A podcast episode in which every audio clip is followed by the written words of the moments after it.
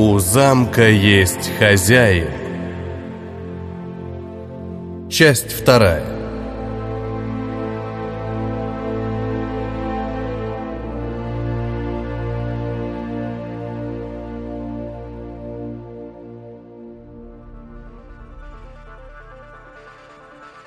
Дзарт!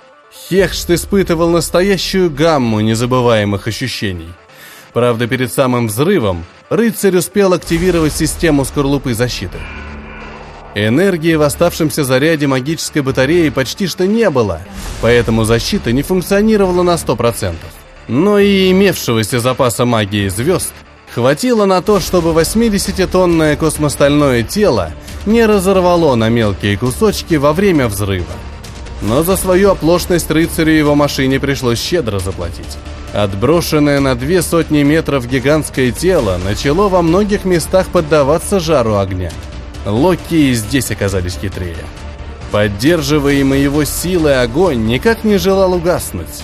Магические контуры едва не лопались от перегрева, а внутри машины температура грозила вот-вот перескочить отметку в 50 градусов. «Дзарт! Я здесь!» Спокойно отозвался рыцарь, все еще продолжавший контролировать свою машину, каким-то чудом сохранившую дееспособность. «Нас сейчас здесь зажарят!» Надрывался Хехшт, который, вопреки всеобщему мнению, бессмертием так и не обладал. Ровно как, впрочем, и сам рыцарь, ведущий машину в бой. «Не зажарят!» Отозвался тот, кого дух машины прозвал Дзардом. «Я все еще контролирую систему!» Слова эти были произнесены сквозь силу. Ведь рыцарь частью своего тела испытывал то же, что и ведомая им машина. Правда, дополнительный программный контур смягчал нагрузки и болевые эффекты, но все же небольшая струйка крови предательски потекла по красной маске. По цвету было трудно заметить, но последствия удара рыцарю больше испытывать не хотелось. А тем более жрецы Локи приготовили для своих противников в этой битве неприятный сюрприз напоследок – Огненное кольцо дьявола. Мощное заклинание полубогов, в которое трансформировался огонь бомбы, могло в локальной области пространства сжигать даже камни, превращая их в микроскопическую раскаленную пыль. Беглое общение с сенсорикой показало, что температура вне корпуса машины подскакивала за тысячу градусов и быстро набирала ход. Скоро перейдет за 3000 Цельсия, и тогда этому корпусу придется искать более термостойкую замену. Тревожные мысли заставляли сильное тело думать быстрее. Огненное кольцо дьявола почти что имело стопроцентную реализацию терминации объекта. А противостоять этой напасти рыцарь и его вдоволь повоевавшая машина не могли. Заклятие не имело слабых мест, за исключением внешней границы пламени. «Активируй летные двигатели!» Хехшт, как верный друг и порядочный хозяин веренной ему техники, давал советы по поводу самых оптимальных действий. Но Дзарт его не всегда слушал. «Что ты делаешь?» Хехшт всеми своими энергетическими клубками чувствовал, как раскаленный корпус гигантского колосса совершает неожиданный рывок вперед.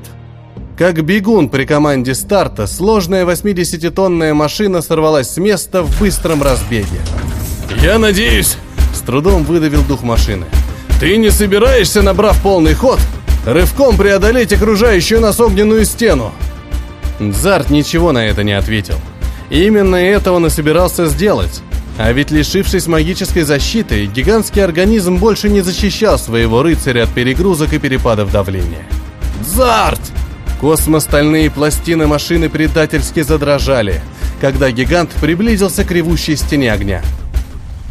Внутренняя поверхность огненного кокона мягко притянула к себе космосталь, проникая через прожженные щелки внутрь гигантской машины. Двигать манипуляторами сразу же как-то стало сложнее. Дзарт уже едва не ломал стиснутые зубы, когда набравшая ход машина неумолимо прорвалась вперед. «Ты сумасшедший!» Рыцарь хорошо себе представлял, как сладко сейчас греется Хехшт в своем металлическом сердце. «Я знаю!» Эти слова рыцарь произнес в голос, почти выкрикивая каждую букву на всю тесную кабину управления. И в эту же минуту корпус машины сотряс сильный удар. Внешняя граница пламени – плотное образование, способное к ведению активных действий. Словно почувствовав хитрость рыцаря, огненная стихия нанесла удар точно в центр металлического торса. Космостальные пластины брони брюшной части с треском начали предательски хрустеть. Температура и давление при своих огромных величинах могли сломать даже самый сверхпрочный сплав. А вот теперь Пойдут вперед главные двигатели. Дзарт ощутил, как его тело, словно по команде, вросло в металлизированный пол кабины. Жесткое кресло управления не помогло перенести нагрузку, когда человекоподобная машина весом 80 тонн, точно пуля, выскочила из бушевавшего пекла. «Хороший трюк, правда, Хехшт?» Рыцарь сплюнул кровь, всматриваясь в небесную гладь чистого неба. И даже замутненный купол кабины не мешал ему наслаждаться секундой покоя. «А что скажешь вот об этих милых созданиях, а, герой? Кстати, ты горишь!» В последних словах духа машины чувствовалась легкая ирония, но рыцари сейчас волновали далеко не этические вопросы.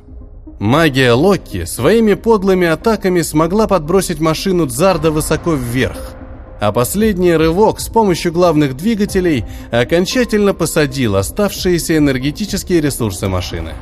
Так что экипаж Дзарда в прямом смысле слова падал на землю. Но на этом неприятности воина богов звезд не заканчивались. Снизу к опускавшемуся колоссу устремилось несколько летательных аппаратов. Встречный курс и необычное расположение объектов подсказывало об их далеко не дружелюбных намерениях. Обстрела пока что не было, но выпущенные ему на перехват вульги могли внести неопределенную пока коррекцию в траекторию его посадки. Чем-то напоминающие летающих в воздухе кальмаров, эти создания изначально задумывались как умные ракеты, способные выбирать себе цель и контролировать свой полет в течение продолжительного времени. Но потом, через сеть многочисленных конструкторских улучшений, эти изделия получили самовосстанавливающуюся чешуйчатую броню, три пары рук щупалец для обезвреживания возможных ловушек и встроенный искусственный разум. Именно эти создания сейчас и пытались встретиться в открытом бою со спускающимся с неба дымящимся колоссом.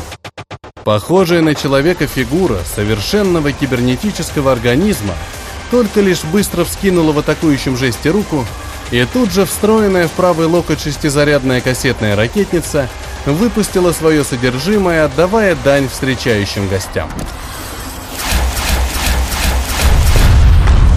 Рыцарь не стал настаивать на том, чтобы Хехшт по старой дружбе открыл свои тайны и объяснил, каким образом этот боезапас не детонировал во время огненной атаки. Все пространство впереди дымящегося колосса заволокло дымом и сполохами огня. От назойливых вульк не осталось почти что никакого следа, кроме горящих обломков, падающих плавящимся дождем на землю.